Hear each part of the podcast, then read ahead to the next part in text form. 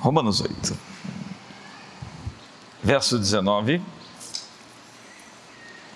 A ardente expectativa da criação aguarda a revelação dos filhos de Deus. Pois a criação foi sujeita à vaidade, não por sua vontade, mas por causa daquele que a sujeitou, na esperança de que também a própria criação será liberta, a criação será liberta do cativeiro da corrupção para a liberdade da glória dos filhos de Deus. Sabemos que toda a criação geme como se estivesse com dores de parto até agora. Não é só ela, mas nós mesmos que temos os primeiros, as primícias do Espírito, também gememos interiormente, aguardando a adoção, a saber, a redenção do nosso corpo. No seu livro A Abolição do Homem, C.S. Lewis nos diz: Nós fazemos homens sem peito e esperamos deles virtude e empreendimento. Nós rimos da honra e ficamos chocados ao encontrarmos traidores em nosso meio. Castramos o animal e pedimos que sejam fecundos. O que C.S. Lewis está dizendo é que a sociedade moderna cria homens que não têm virilidade. E então se queixa da falta de homens íntegros e viris. Lewis estava descrevendo a perda da virtude masculina e o modo pelo qual a virtude é produzida. A sociedade moderna faz homens sem coração. Até tempos atrás, Professores nos ensinavam, bem como as pessoas em geral, que o universo era de tal forma que certas reações emocionais da nossa parte concordavam ou discordavam do universo. Eles acreditavam que objetos não só recebiam, mas mereciam nossa aprovação ou desaprovação, nossa reverência ou nosso desprezo. Você vê Jesus dizendo: para falar com as montanhas, se ergam, se lancem ao mar. Você vê ele mesmo amaldiçoando uma figueira e ela se seca desde a raiz. Você vê Jesus acalmando uma tempestade e falando com o vento: cala-te. Será que, que o vento estava dizendo para Jesus mandar ele ficar calado? O salmista escreve dizendo que os céus deveriam provocar em nós um sentimento de humildade. Criancinhas deveriam provocar em nós a sensação de pureza e ao mesmo tempo de alegria, de prazer. A morte do pai de um amigo deveria provocar um sentimento de empatia. Um ato gentil deveria provocar um sentimento de gratidão. A natureza das respostas emocionais deveriam ser viscerais e automáticas.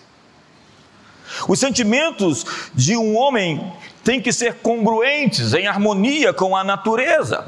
É assim que fomos feitos. A lógica da esquerda política, dos progressistas, é reinventar a natureza do homem. É reinventar a natureza de uma mulher. Mulher já não é mulher, é uma pessoa com vagina.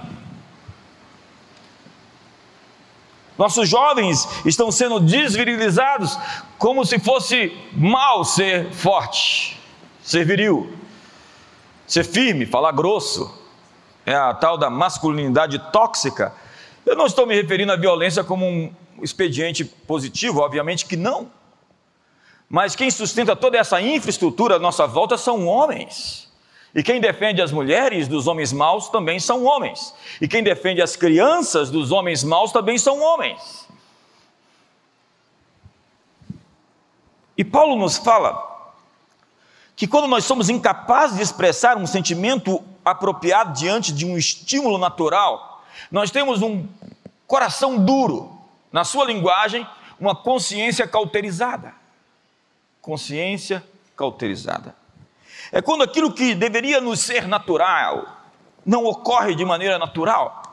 Como Paulo também escreve a Timóteo, dizendo que nos últimos dias virão tempos difíceis, porque os homens serão amantes de si mesmos e sem afeição natural. Uma mãe que não ama seus filhos de maneira natural não tem afeição natural.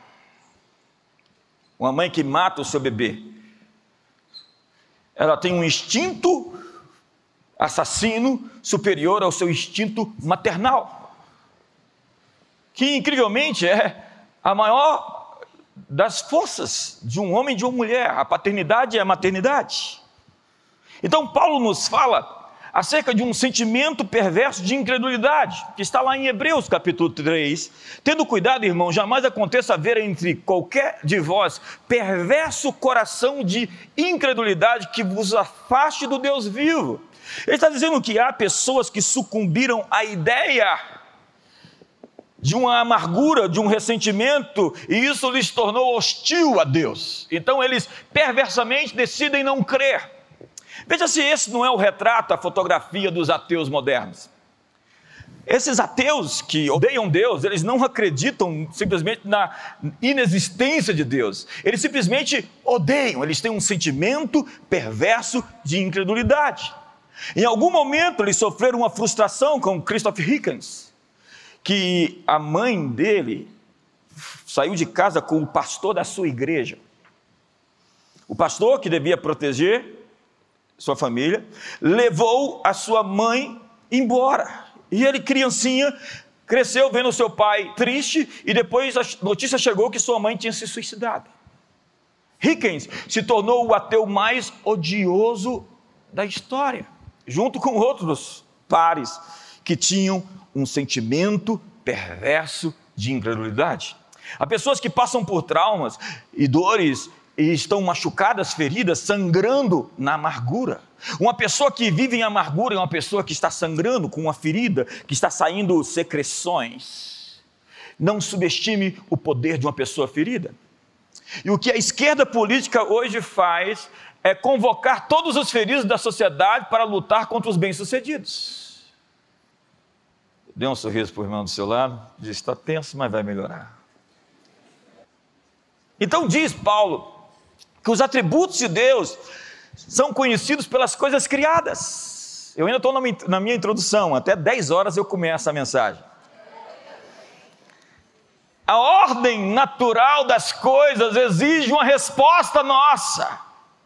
Os céus manifestam a glória de Deus e o firmamento anuncia a obra das suas mãos. Um dia faz discurso, outro dia. Então o salmista no Salmo 1 diz: Ó oh, Senhor, Senhor nosso, quão magnífico em toda a terra é o teu nome, pois expuseste dos céus a tua majestade. Ele está atônico, boquiaberto, ele está arrebatado. Ele olha para os céus e vê a sua pequenez.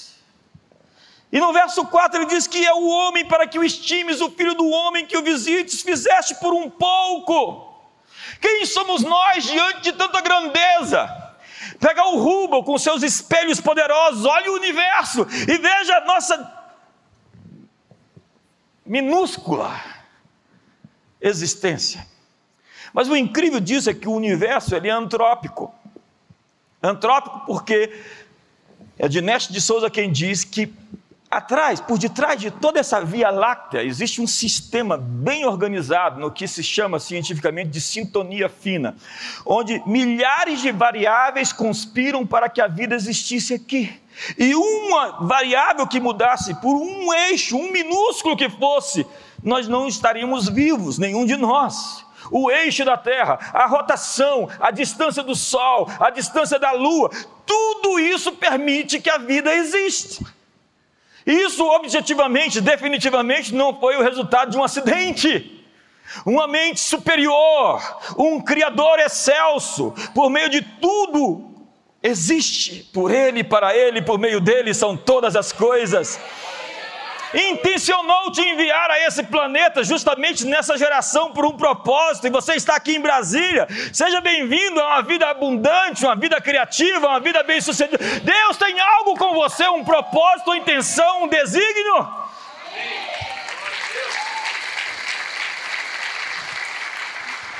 Olha para o seu irmão e diga: Ele está cuidando dos detalhes. André Clemente, Ele está cuidando dos detalhes. Kaline, dos detalhes. Os detalhes. Ele está preparando o caminho, Roberto. Ele está fazendo o que você não pode fazer. Ele está fazendo isso. Acredite. Deus está trabalhando pelo Brasil, Michele. Deus está trabalhando por essa pátria incrivelmente linda e maravilhosa. Essa terra de justiça, essa terra da esperança, essa terra onde Deus promete encher esse mundo com a sua glória. Eu realmente acredito no futuro, porque eu vi o futuro e gostei do que vi e estou correndo para lá. E o salmista diz que o resultado de olhar para a criação é ficar estonteado assim, Senhor, tu expuseste nos céus a, a tua majestade. E é como Paulo diz lá no capítulo 1 de Romanos: os atributos invisíveis de Deus, assim como o seu eterno poder, como também a sua própria divindade, claramente se reconhecem desde o princípio do mundo, sendo percebidos por meio das coisas que foram criadas. Olha o verso 21.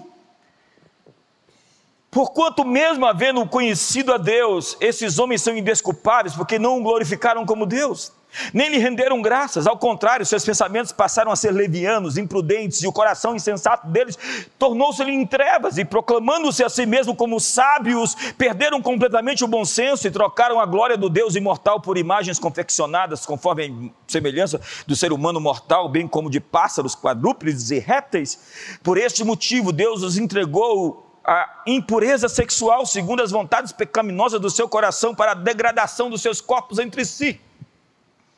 Porquanto trocaram a verdade de Deus em mentira e adoraram objetos e seres criados em lugar do Criador, adoraram a criatura ao invés do Criador. Isso é a essência do que chamamos de humanismo. Deus saiu do centro, o homem foi para o centro. E todas as vezes que o homem se torna o centro, e com isso o Estado. Nós vemos uma elite escravizando todos nós. Isso é o espírito do progressismo político. É a distopia de jogos vorazes, de divergente, de Elysium.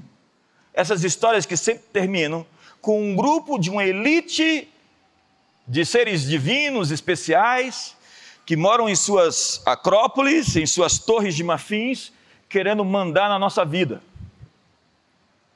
Quantos estão me entendendo aqui? No livro de Larry Crabb, Conexão, ele aponta quatro conexões que foram quebradas na queda no Éden. A primeira delas, a conexão com Deus. Ouvi a tua voz no jardim e tive medo. A voz de Deus virou assombração. A segunda delas, o homem perdeu a conexão com a natureza. Maldita é a, é terra, ela produzirá cardos e abrolhos, trabalho duro haverá para tirar o seu sustento. Então, nós temos uma natureza em desordem, uma terra daquilo que nós lemos no texto que se chama o cativeiro da corrupção. A natureza caiu com o homem. O homem é o senhor do planeta. Deus o fez o rei. Nós somos príncipes. Nós somos a extensão do seu braço e do seu governo. Quando o homem cai, tudo sobre o homem também cai. É por isso que você vê a queda em todas as criaturas desse planeta, inclusive nos vírus. Eu estava conversando com um PhD em, em, em química, ele é líder do design inteligente no Brasil, e ele falou para mim: esses vírus tinham outra função antes da queda, que não era matar pessoas, então, a natureza caiu. E com isso, nós vimos que toda a natureza foi sujeita à vaidade, não por sua vontade, mas por causa daquele que a sujeitou, na esperança de que a criação seja redimida do cativeiro da corrupção para a liberdade da glória dos filhos de Deus. Então, Gary Thomas diz que a criação é um santuário, um lugar sagrado que nos convida à oração. A terceira conexão quebrada foi com o próximo. Deus confrontou Adão e Adão falou: Foi a mulher quem tu me deste, que me deu o fruto e eu comi. A mulher disse: Foi a serpente que me deu, me convenceu. A serpente olhou para um lado e para o outro, não tinha ninguém para acusar. Na queda nasce a culpa, a acusação, a inveja, a amargura, o homicídio.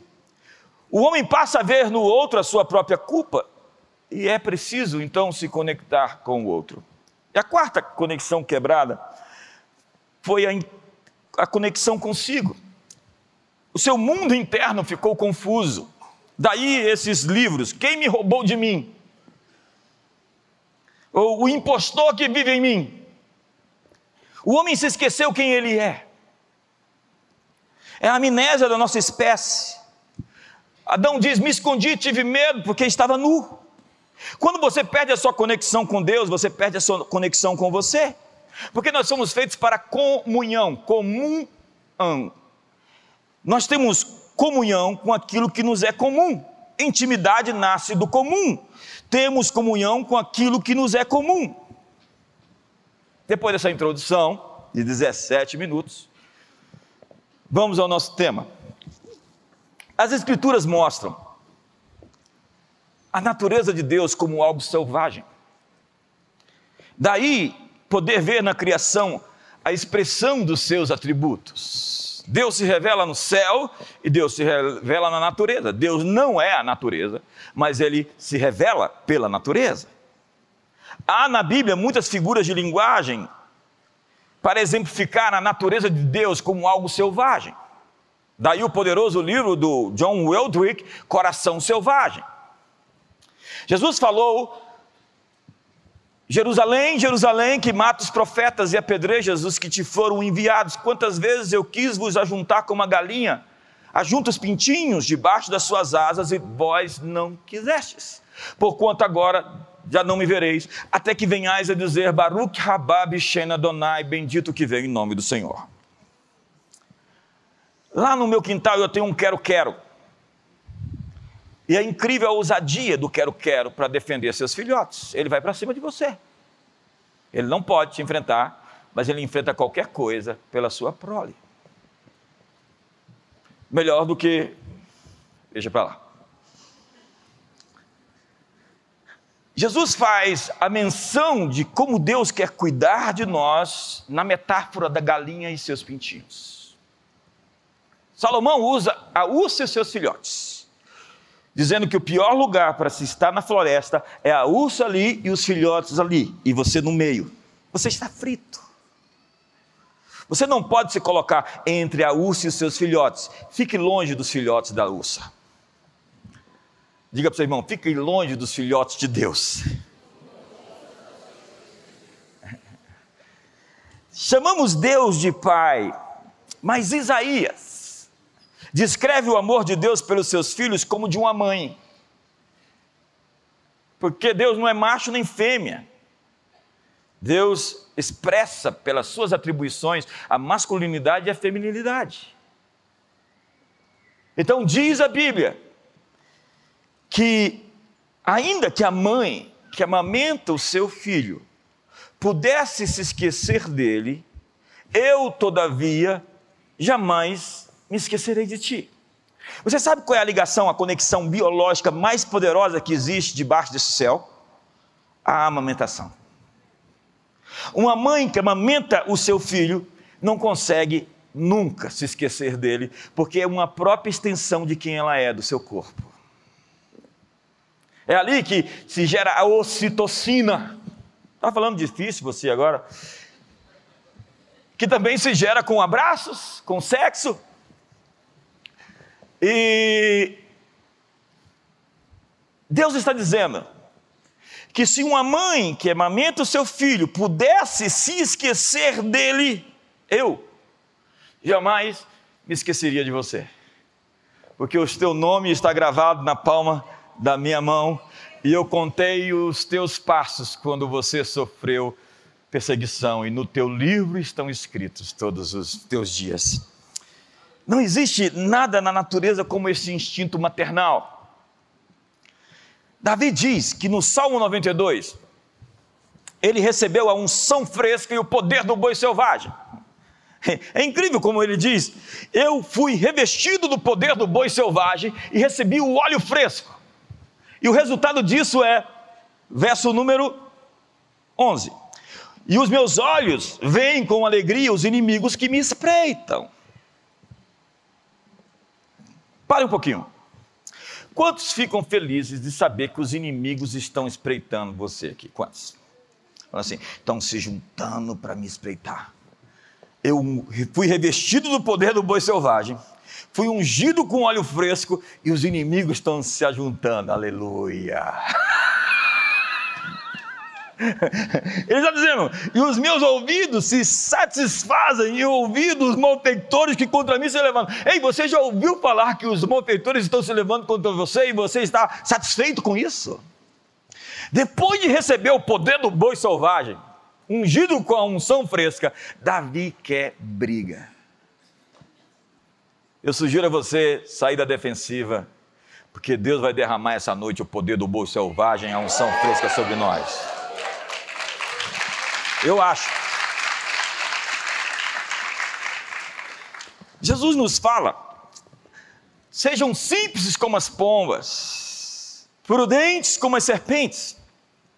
Jesus diz que os falsos profetas são lobos em pele de ovelhas. E ele nos diz: Eu vos envio como cordeiros para o meio dos lobos. O que ele está dizendo é: seja ovelha em pele de lobo. Ovelha ninja. Não tem tartaruga ninja?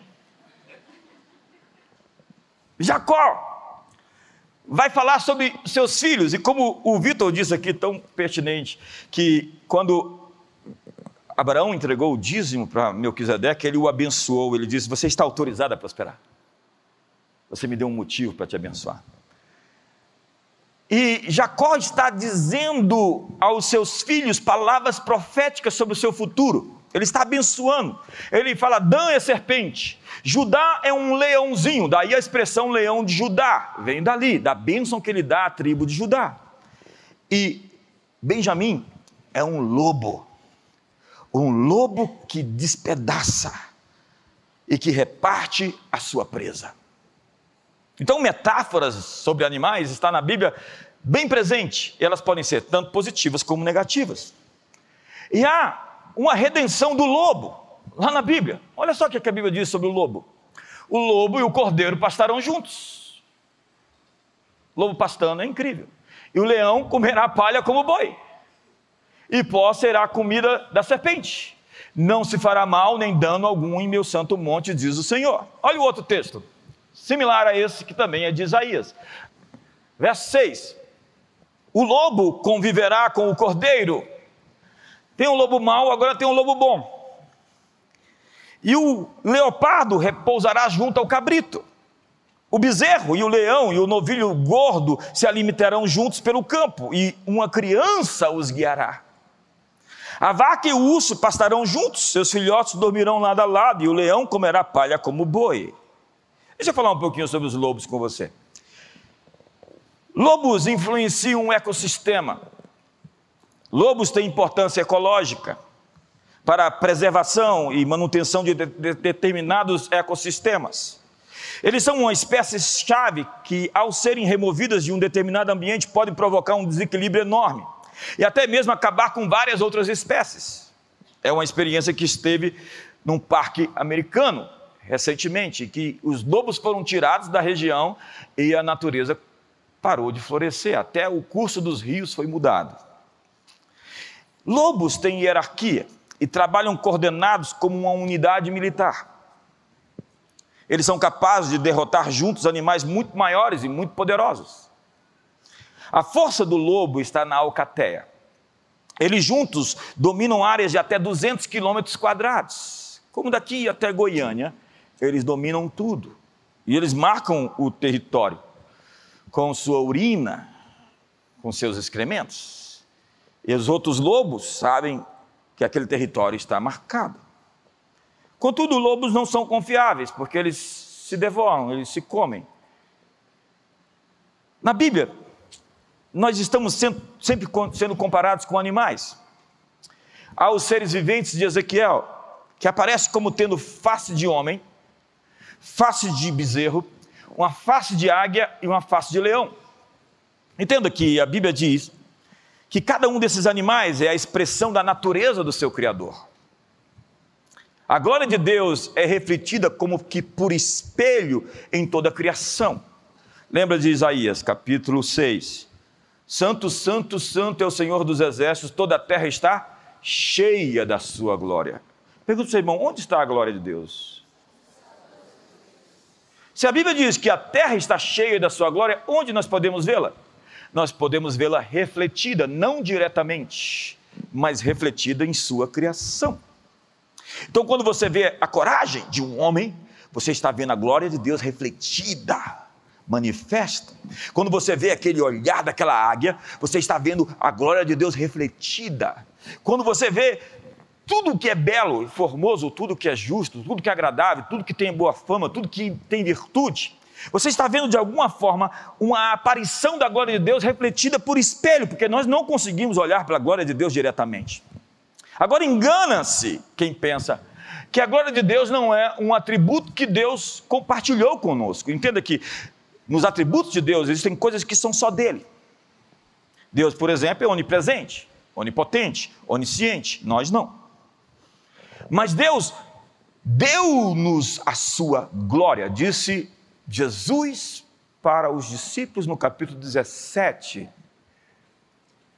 E disse também que é o homem que os times, o filho do homem que o visite, fizesse por um pouco menor de que Deus, de glória e de honra, o coroaste.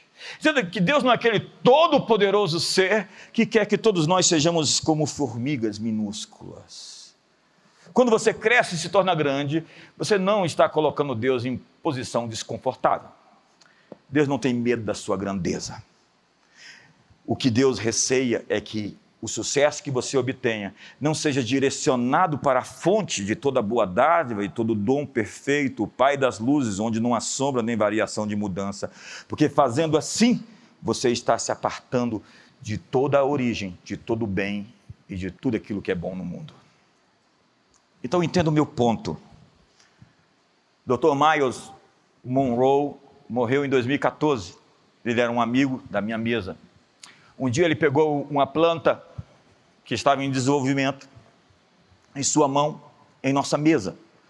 E disse: Você quer saber o que é a glória de Deus? Veja essa planta. Ela não está na sua totalidade, na sua grandeza. Ela está em desenvolvimento. Ela não mostrou a sua glória. E ela só poderá mostrar a sua glória quando ela se tornar tudo o que ela pode se tornar. Então ele encerrou dizendo: Você não rouba a glória de Deus quando você se torna grande. Você rouba a glória de Deus quando você não se torna tudo aquilo que você poderia ser nesse mundo. Roubar a glória de Deus é deixar de expandir, de criar asas, de voar e de estabelecer aquilo que você foi feito para ser. Os céus manifestam a sua glória, toda a terra está cheia da sua glória. Vamos falar, já falamos de lobo, vamos falar de águia. É mais confortável? Olha o que o texto diz. Dá para colocar uma mulher aí no lugar desse homem? Obrigado. Obrigado, irmã. Eles ficam lá em cima, não sei. As mulheres são mais rápidas com essas coisas, dentre outras coisas mais. Inclusive, as mulheres têm uma inteligência maior para falar. Não? Eu vou arrumar confusão com vocês, não. É, a mulher é engraçado, porque é, é, a mulher chama, chama outra para ir no banheiro com ela. Fala assim, amiga, vamos no banheiro. Agora imagine eu chego, Elísio, vamos no banheiro comigo. Acabou a amizade. Mulheres são muito engraçadas. E se você, marido, não aprender a rir da sua esposa, você vai ficar louco. Então, a solução é rir e rir bastante e continuar rindo. E você sabe que um casamento está bem quando você aprende a rir dela e ela de você, obviamente. Achou numa terra deserta e no ermo solitário, povoado de uivos, rodeou-o e cuidou dele, guardou-o como uma menina dos seus olhos. Está falando do seu povo. Como a águia desperta a sua ninhada e voeja sobre os seus filhotes, estende as suas asas e tomando-os, os leva sobre elas, assim só o Senhor o guiou e não havia com ele Deus estranho. O que, que Deus está falando? Eu vou falar bem rápido. A mamãe águia estabelece o seu ninho, enche de pontas no lugar mais alto que puder, coloca as suas aguiazinhas ali, e ali está protegido do leão da montanha e de todos os animais predadores para que não coma a sua prole. ela deixa muitos ganchos enfiados para todo lado, impedindo que qualquer ser possa entrar ali, num lugar mais alto. Chega um momento em que as águiazinhas crescem um pouquinho, então ela voeja sobre eles e diz o texto que a águia desperta a sua ninhada, ela acorda a ninhada. Ela diz: está na hora de voar, vocês estão muito acomodados onde estão, e ela começa a enfiar as pontas de fora para dentro. E as pontas tem um vídeo na internet incrível que mostra isso.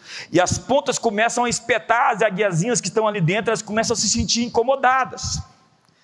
Então, eu vim te dizer aqui que se você está se sentindo incomodado no lugar onde está, não é, é, não é porque fizeram feitiçaria contra você, não é encosto, não é nada disso, é Deus que está te dizendo, está na hora de sair do lugar do status quo e abrir suas asas, porque eu quero que você voe. O seu incômodo, o seu incômodo é Deus agitando o seu ninho, porque as suas limitações estão sendo desafiadas. Se a águiazinha não quer voar, ela vai estressar a criancinha. Ela pega a águiazinha e joga. Ela vai ali, ela vai e dá um rasante e pega. Até que ela aprenda a voar, ela vai jogar a águiazinha para valer. Deus é assim com a gente. Ele quer nos ensinar a voar e muitos de nós estamos reticentes de aprender as coisas que Ele quer nos ensinar. Paulo diz que nós estamos assentados com Cristo nos lugares celestiais em Cristo Jesus. Está na hora de acordar a sua natureza celestial. O que Pedro diz é sobre isso. Visto como, você não está lendo a Bíblia, vamos ler a Bíblia hoje. Visto como, pelo seu divino poder, ele nos, nos tem sido doadas todas as coisas que conduzem à vida e à piedade. Pelo conhecimento completo daquele que nos chamou para a sua própria glória e virtude, pelos quais nos têm sido doadas as suas preciosas e muito grandes promessas, para que por elas vos torneis co-participantes da natureza divina. Vamos repetir essa frase?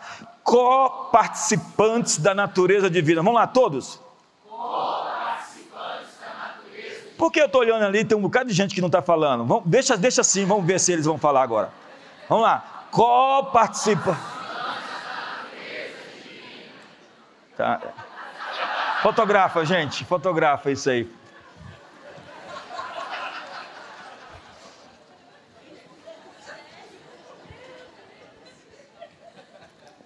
Acho que eu vou terminar. Quantos querem ficar comigo até meia-noite? Você é novo aqui, né?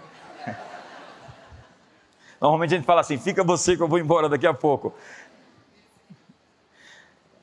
O que eu quero dizer é que Deus nos criou como filhos, e filhos têm o DNA do Pai, e Ele quer acordar aquilo que é dele em nós. E o perfeito amor lança fora? Deus não nos deu espírito de, mas de poder, de moderação e de amor há algo selvagem, primitivo, indomável e feroz dentro dos homens e das mulheres. Como há também algo dócil, meigo e belo. E aqui eu vou terminar as minhas metáforas falando do cordeiro e do leão, que é o grande paradoxo da fé cristã. Como humildade e força, como ousadia e quebrantamento, nós somos comparados a ovelhas que não sabem se defender sozinhos. Quando eu ouvi falar de uma ovelha no circo, aí aí ovelhão, a grande ovelha saltadora. Ovelha não tem garra, não tem presa, ovelha não enfrenta ninguém. Tem umas que, que morde. O Senhor é o meu, nada me faltará. Mas ao mesmo tempo que somos comparados a ovelhas, nós somos comparados a leões que rugem. Diz a Bíblia que foge o perverso sem que ninguém os persiga, mas o justo é intrépido como o leão. Quase tem um rugido aí.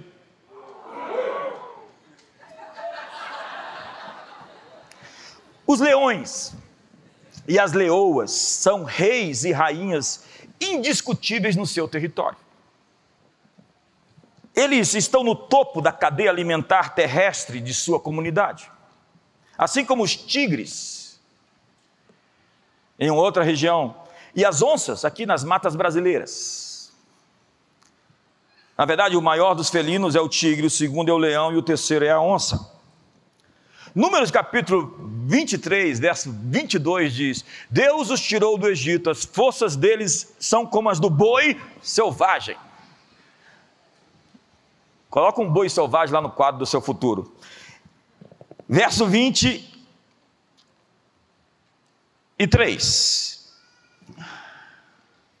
Pois contra Jacó não vale encantamento nem adivinhação contra Israel. Agora se poderá dizer a Jacó e de Israel: Que coisas tem feito Deus? Eis que o povo se levanta como leoa e se ergue como leão. Não se deitará até que devore a presa e beba o sangue dos que foram mortos. A metáfora agora do povo de Deus é do leão e da leoa. Desse texto, a Lisa Bivi escreveu um livro chamado O Despertar da Leoa. Quando um leão se levanta da grama, o pânico atinge a savana inteira. Ele se ergue, ele testa o ar,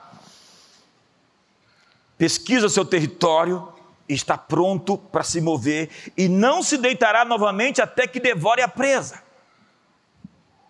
Quando o leão e a leoa se colocam de pé, a tensão sobe e cada criatura na savana observa e entra em alerta. Se eles ficam inquietos, não há descanso para ninguém. A postura dos felinos é sentida, percebida e temida. Quando esses seres dourados são acordados pela presença de um inimigo que invadiu seus limites territoriais, é hora de fazer a presença deles conhecida. Mas hoje, há muitos da tribo de Judá domesticados, assustados, intimidados. Diga para o seu irmão: sua natureza pode estar dormindo. Meu chamado para hoje é acordar leões e leoas para o seu destino, é que eles se levantem. É hora de se levantar para ser tudo o que você foi criado para ser. Você não precisa que outras pessoas autorizem você a ser você.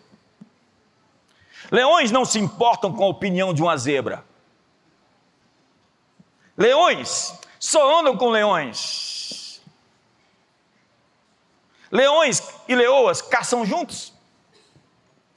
Você sabe, no mundo dos animais, somente animais muito inteligentes trabalham em equipe. E eles são fortes porque eles formam um time. Juntos caçam, procuram filhotes perdidos, treinam e protegem os jovens felinos. Leoas se posicionam a favor do vento. Parecem casuais, mas estão sempre escolhendo a melhor posição e se deitam, são intencionais. Sua presença reverbera na planície, os mais próximos entram em pânico e se espalham. Mas elas parecem sempre tranquilas, é uma nobreza, é uma realeza, o jeito de se. E, e, e estão ali sempre parecendo que estão pacificadas, não se assustam, raramente, mesmo quando o inimigo invade o território. E a leoa não se move até a hora certa. Olha para o seu irmão e diga: o momento certo. Quando o rebanho se acalma e a leoa é esquecida, ela se camufla, torna-se parte da paisagem, então não se apressa, mas numa dança, dança suave desfila e corre. Elas caçam em bando, coordenadamente. Uma se levanta e corre atrás de um antílope, outra o desvia e alguém ataca. Leoas são muito boas de relacionamento. Elas também se lambem umas às outras. Você já viu isso?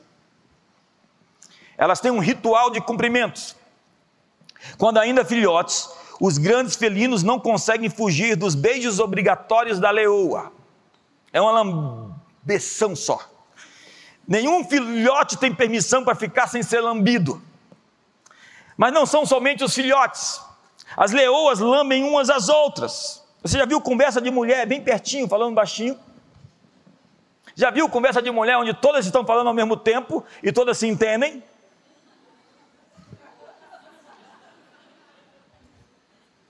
É estranho. Nós falamos, outro ouve, responde. Elas falam tudo junto. E essa, essa lambição é uma demonstração de aceitação e de inclusão. Você não será recebido no grupo se você não for lambido. É uma saudação ritual que permite se reconhecer, pois a única maneira de uma leoa saber se a outra leoa é do bando é pelo cheiro. E acredite, o cheiro sempre diz a verdade. Não se engane pela visão. O sentido que mais nos engana é o olhar. Por isso que a Bíblia diz que Satanás se transforma num anjo de luz. É por isso que Maria Madalena estava lá no jardim e o anjo estava lá e Jesus também. E ela olhava para Jesus e não o reconhecia. Digam-me onde vocês colocaram o corpo do meu Senhor. E ela está brigando. E de repente Jesus disse: Maria. Nessa hora, ela cai de joelhos e disse: Rabone. Ela não reconheceu o seu corpo glorificado, mas pôde reconhecê-lo pela sua voz. Porque nós não conhecemos Deus por uma imagem, mas as minhas ovelhas ouvem a minha voz e me seguem.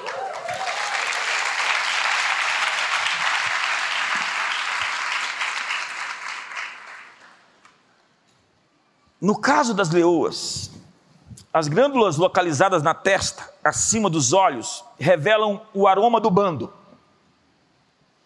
Elas fazem contato social, esfregando suas bochechas e batendo suas cabeças suavemente. É a saudação da leoa, é o rap da leoa. Elas são, elas sabem pelo cheiro se há algo errado. Quando cheiram e lambem seus filhotes, sabem se eles estão bem. Uma mãe conhece o cheiro dos filhos. Precisamos incorporar alguns rituais de cumprimento na igreja, em casa, no trabalho. Se alguém se esquiva, nós sabemos que há algo errado. Telefones e e-mails dos filhos têm que estar abertos aos pais. Saudações calorosas nos inclui, nos socializa e nos tira da defensiva. Os primeiros cristãos eram conhecidos pelos pagãos como o povo que se beijava. Olha o texto. Saudai-vos uns aos outros com beijo santo. Porque tem beijo que não é santo, irmão. Acredite. Os santos vos saúdam. O abraço é poderoso. 40 segundos de um abraço sincero cria ocitocina, uma conexão entre você e outra pessoa e desperta os sentimentos mais elevados. Ósculos santos, imposições de mão, uma lambida. Jesus disse: Alguém me tocou porque de mim saiu virtude. Você sabe, as mulheres têm muito mais sensores na pele do que os homens? Elas são mais sensitivas, elas sentem mais, porque elas têm mais sensores na pele. Mas apesar de sentir mais, elas suportam mais a dor do que nós. Porque só mulher pode ter filho. Essa conversa de que homem tem filho é conversa fiada. Porque só mulher consegue suportar. A mulher é realmente forte. Ela tem assim uma capacidade de olfativa, de perceber o cheiro mais do que os homens. Para cada homem que canta bem, existem oito mulheres que cantam melhor. As mulheres são mais afinadas do que os homens. E a propósito, elas oram mais do que nós. Porque eu nunca vi um círculo de oração de homens.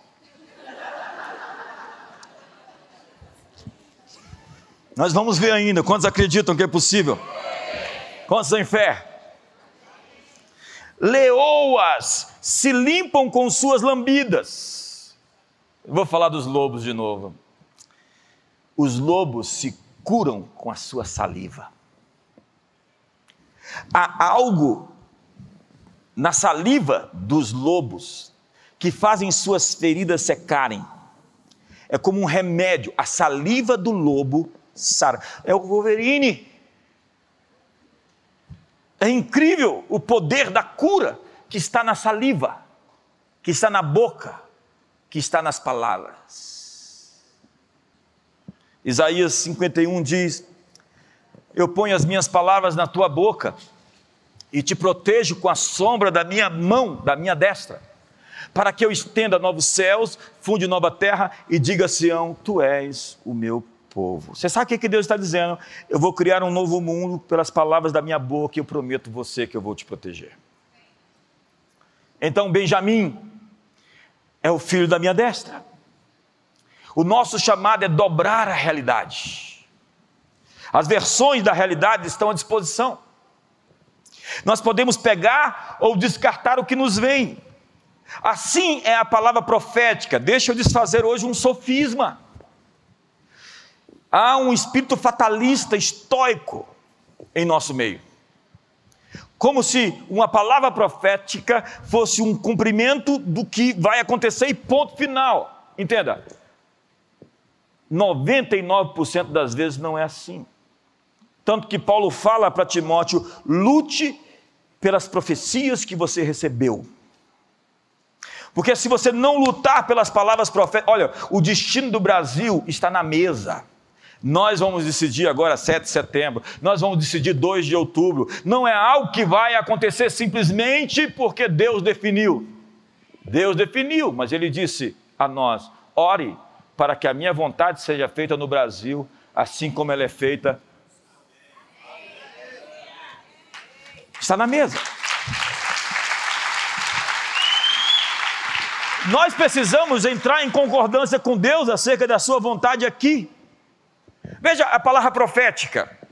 Paulo, se você for para Jerusalém, você vai ser preso, disse Ágabo. Você pode ir se você quiser, ou não, ou não. A escolha é sua.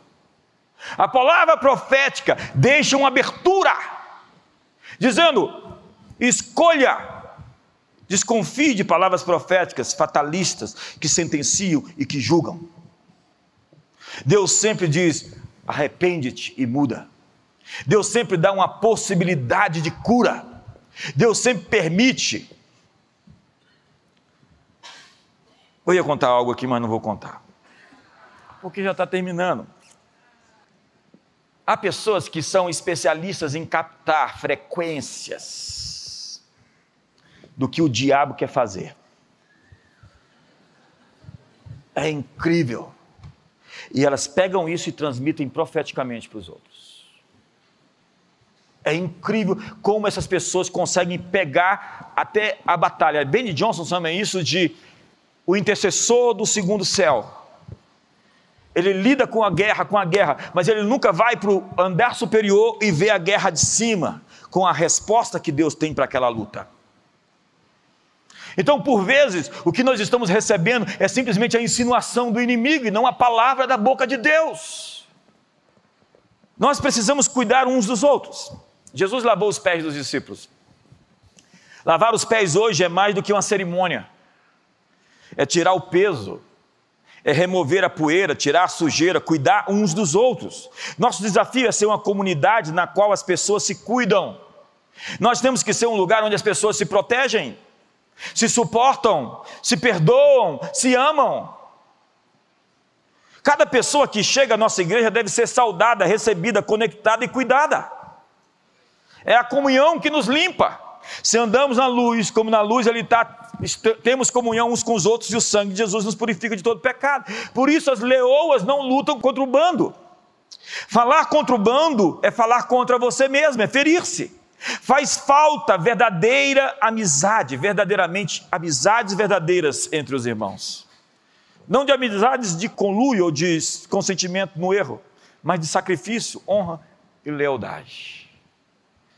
Leões e leoas se protegem, descansam juntos, sentem fome juntos, espreguiçam-se juntos e se levantam juntos. Assumem posição de caça e no final se banqueteiam juntas. Eu gosto do que diz a antropóloga Margaret Mead. Ela diz que o relacionamento das irmãs provavelmente é o relacionamento mais competitivo dentro da família. Mas quando as irmãs crescem, elas se tornam um relacionamento mais forte. Nós precisamos de mais alianças e menos contratos. Contrato é aquilo que está no papel, aliança é o compromisso que eu tenho no coração. Ruth e Noemi eram amigas, eram confidentes, que viveram a vida de maneira estratégica como irmãs. As leoas não protegem somente os filhotes que são delas, elas protegem os filhotes do bando juntas. As leoas não somente caçam juntas, elas criam os filhos juntos. Quando uma fica grávida, o bando está grávido. Elas treinam os filhotes para caçar, tanto os machos como as fêmeas. As leoas cuidam das leoas mais velhas ou feridas do bando, e diante do inimigo elas são táticas e estratégicas. Elas agarram os filhotes pela nuca, já viu como é que ela pega pela nuca o filhote? E os colocam em distância do perigo. Deixam uma leoa guardiã de vigia e vão enfrentar os problemas. Uma leoa é relaxada, confiante e ousada. Sua postura transmite a ideia de que sou o que sou. É como Dani Circo diz: livres e poderosas. Mas eu vi uma leoa psicopata lá no Discovery Channel. Ela matou os bebês dela todos. Como nós humanos que caímos, a natureza também está em queda. Paulo disse que a criação será redimida do cativeiro da corrupção. Porque a queda do homem foi a queda da criação, a ascensão do homem é a ascensão da criação. E nesse momento exato, nós estamos numa mudança de era. Nós estamos vendo isso em tempo real. A ardente expectativa da criação aguarda a revelação dos filhos de Deus. Para terminar, Chris Volaton nos diz que é a coruja. A coruja. Vamos terminar hoje com a coruja. Lá em casa eu chego de vez em quando tem uma coruja, lá na porta. Já tentei fazer amizade com ela tantas vezes, ela não quis. Também minha cachorra ficou correndo atrás dela. Chris diz que a coruja é o símbolo de nossa estação profética. Mas você diz, mas a coruja não é símbolo de ocultismo? Eu digo a você, se era, não é mais. Porque a coruja foi criação de Deus, não foi o diabo que fez ela no inferno. Entendeu, tecladista? Fica tenso não, fica calmo. Você sabe por que a coruja representa essa estação profética? Porque ela vê de noite, à noite. E nesse momento tão escuro que nós estamos vivendo, nós precisamos de olhos para ver. E a pergunta que eu estou falando nas últimas semanas é: agora é dia e está anoitecendo? Ou agora é noite e vai amanhecer? Vamos a Romanos 13. E digo isso a vós outros que conheceis o tempo. Já é hora de vos despertardes do sono, porque a nossa salvação está agora mais perto do que quando no princípio cremos. Vai alta noite. E vai amanhecer o dia. Deixemos, pois, as obras das trevas e revistamos-nos das armas da luz. Olha para o seu irmão e diga: vai amanhecer. Olha para o outro do outro lado e diga: vai amanhecer. Com que desses animais você se identificou mais? Não chega em casa e faz. Au!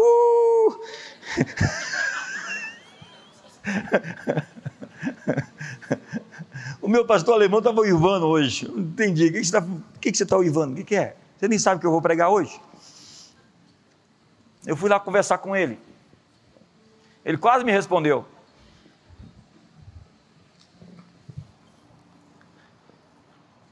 Gente, Tudo isso que eu falei para vocês é para concluir com o seguinte: existe uma natureza sua que está dormindo, que é uma expressão do atributo que Deus colocou dentro de você. E se você está com medo, você não está refletindo Deus. E se você está mentindo, você está alimentando a queda, o cativeiro da corrupção. A ardente expectativa da criação aguarda os filhos maduros de Deus. Você sabe o que a Bíblia está dizendo? Há algo novo começando. E a resposta está em você. E de repente você vai acordar para coisas que estão dentro de você que você não sabia. E você vai se surpreender com quem você é como Deus te fez, com a força que você tem, você não sabia. Quantos estão descobrindo coisas sobre você que você não sabia? Só vocês? Quantos estão descobrindo coisas sobre você que não sabia? A palavra desenvolver é vir para fora você. Desenvolver é mostrar sua cara. Nós não queremos ver o sub você, nós não queremos ver uma expressão sua que não é a verdadeira face. Porque o pecado te camufla, o pecado te esconde, mas uma vida em santidade vai mostrar a imagem e semelhança do que você foi feito segundo Deus. E hoje eu quero liberar uma palavra de destino sobre você. Eu quero te abençoar para essa estação, para você aparecer na sua melhor versão, no seu perfeito você, na sua coragem, na sua ousadia, na sua vida abundante. Feche seus olhos hoje. Um grito, há uma voz dentro de você que nós não vimos ainda. Há um rugido dentro de você que Deus colocou. Há um som, um brado que ainda não ouvimos. Há um você superior. Despivos do velho homem, disse Paulo Renovai-vos no espírito do novo entendimento, numa nova criação. Sim. Quem é essa formosa como a lua, resplandecente como o sol e formidável como um exército em bandeiras? Não é definitivamente uma igreja maculada e ferida. É uma igreja resplandecente e poderosa.